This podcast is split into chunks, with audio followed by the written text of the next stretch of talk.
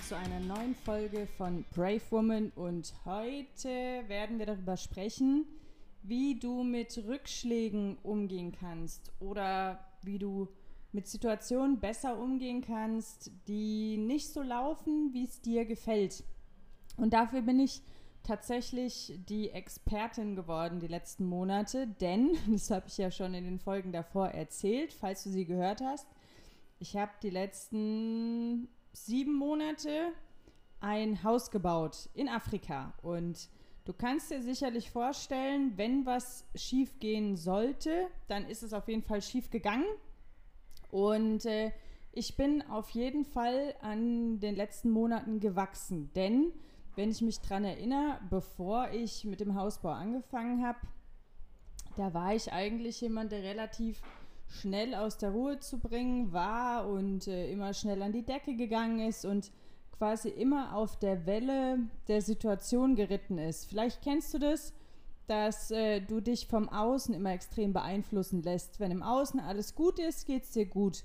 Wenn im Außen die Dinge irgendwie kompliziert werden, dann geht es dir nicht so gut. Und da war ich auf jeden Fall vorne mit dabei und ähm, war auch sehr, sehr ungeduldig. Das heißt nicht, dass ich jetzt heute irgendwie Dalai Lama-mäßig durch die Welt durch die Welt meditiere und äh, nie aus der Ruhe zu bringen bin. Im Gegenteil, aber ich habe mich auf jeden Fall sehr, sehr, sehr verändert, denn ich habe zwei aus zwei äh, Gründen wahrscheinlich habe ich mich verändert, denn einmal, ich lebe ja jetzt schon seit mit Unterbrechung einem Jahr oder vielleicht sogar noch länger in Afrika. Und man adaptiert ja Spiegelneuronen, hast du vielleicht schon mal gehört, man adaptiert, beziehungsweise also man wird zu dem, was man in, in der Aus, im Außen sieht.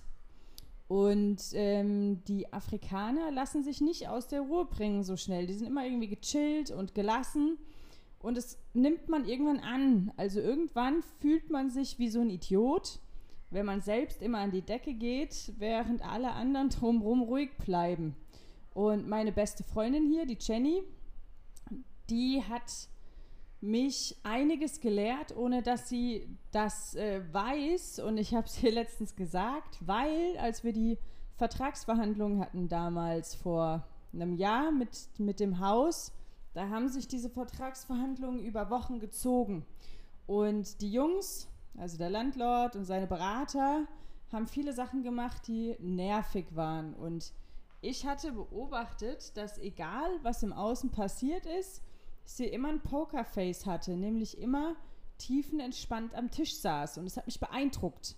Das hat mich richtig beeindruckt, weil ich finde, dass Selbstkontrolle was ganz, ganz, ganz, ganz Attraktives ist. Und dann habe ich mir vor einem Jahr vorgenommen, ich will Selbstkontrolle lernen weil es ja auch hilft. Also es hilft ja, wenn man, also mittel- und langfristig, wenn man seine Kontrolle über seine Emotionen behält und nicht bei jeder Kleinigkeit seine Mitmenschen rund macht.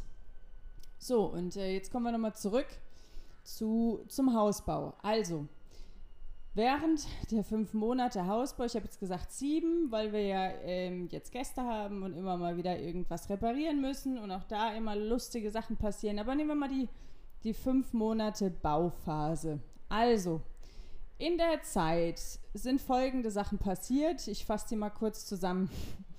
Wir haben angefangen zu bauen. Ich habe, glaube ich, schon irgendwie 10.000 Euro in das Haus investiert gehabt. Und dann kam eines Tages der Landlord, hat sich auf die Terrasse gestellt und ist mit dem Fuß einfach mal durch die Mitte der Terrasse, damals hatten wir da noch Sand, und meinte, der rechte Teil, ähm, den kannst du nicht haben, der gehört jemand anderem. So, das war eine Sache. Oder ähm, ich habe einen Bauleiter beauftragt, den Bau zu übernehmen. Und der Bauleiter war alle paar Tage besoffen oder kam zu spät. Und was mich am meisten Kirre gemacht hat, wir mussten ja Sand bestellen und Zement, damit wir das Haus bauen können. Und ich habe ihm, ich glaube, in den fünf Monaten eine Million Mal gesagt, wenn du siehst, der Sand wird leer, wenn du siehst, der Zement wird leer, dann gib mir bitte Bescheid, dann können wir bestellen und dann ähm, wird, die, wird der Sand geliefert, wird der Zement geliefert, damit nichts leer wird.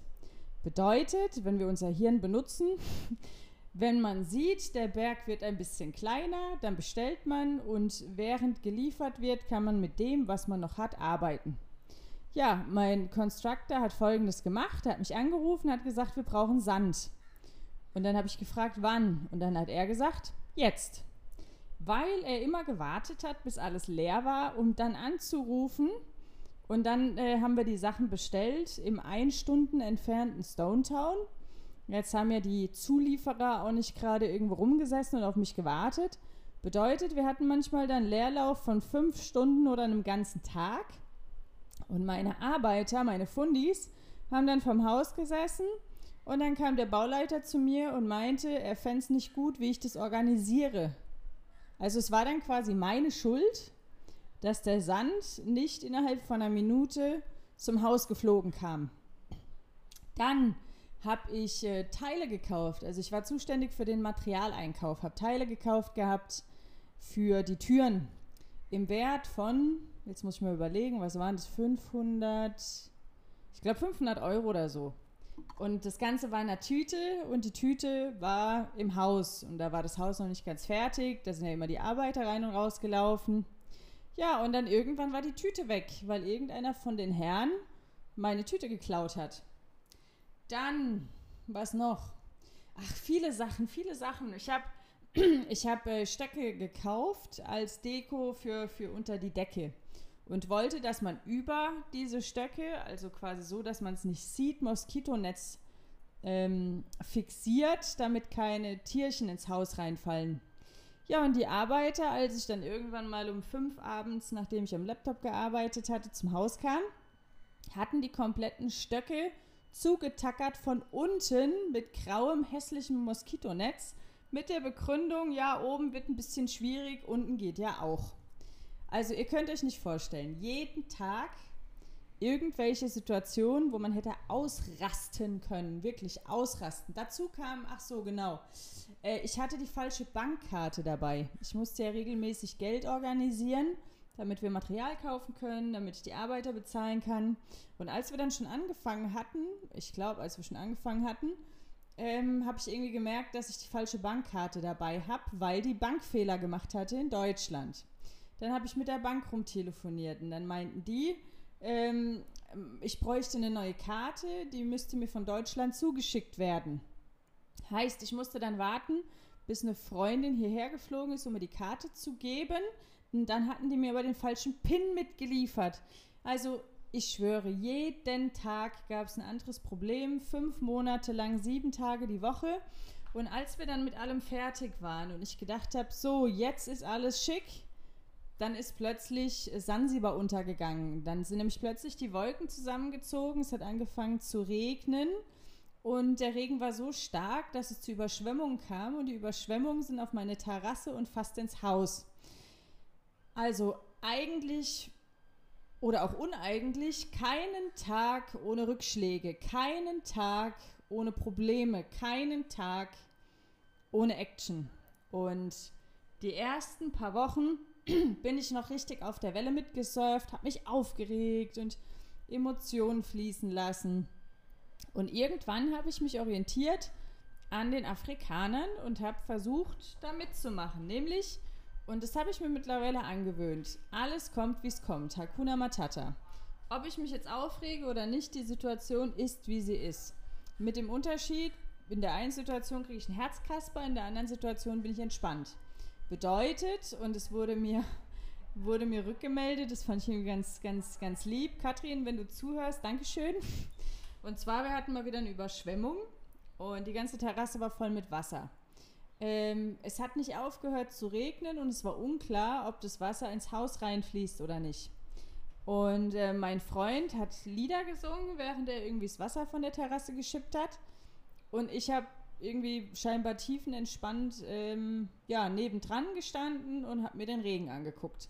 Und dann meinte Katrin, ja, wir müssen Eimer holen, wir müssen es wegschippen, wir müssen, äh, wir müssen gucken, dass wir das Wasser wegkriegen. Und ich meinte nur, let it be, das wird schon alles. Und dann hat sie mir irgendwie am nächsten Tag rückgemeldet, so, ja, wie, wie konntest du da so gechillt sein? du bist ja gar nicht ausgeflippt, aber ich glaube, das ist einfach mittlerweile Resignation. Es waren so viele Situationen, ähm, dass ich einfach gemerkt habe, und das ist auch irgendwie, ich glaube, du brauchst so ein positives Mindset. Und ich habe mir angewöhnt, beziehungsweise habe einfach auch gemerkt, morgen ist ein neuer Tag. Morgen sieht die Welt anders aus und die sieht meistens gut aus. Und wenn sie nicht morgen gut aussieht, dann übermorgen. Und deswegen bringt es nichts, wenn ich heute im Dreieck springe, weil es gibt für alles eine Lösung. Und ähm, deswegen habe ich mir angewöhnt, wenn Situationen passieren, die mir nicht gefallen, dass ich nicht reagiere. Ich äh, akzeptiere. Ich lasse es so, wie es jetzt gerade ist.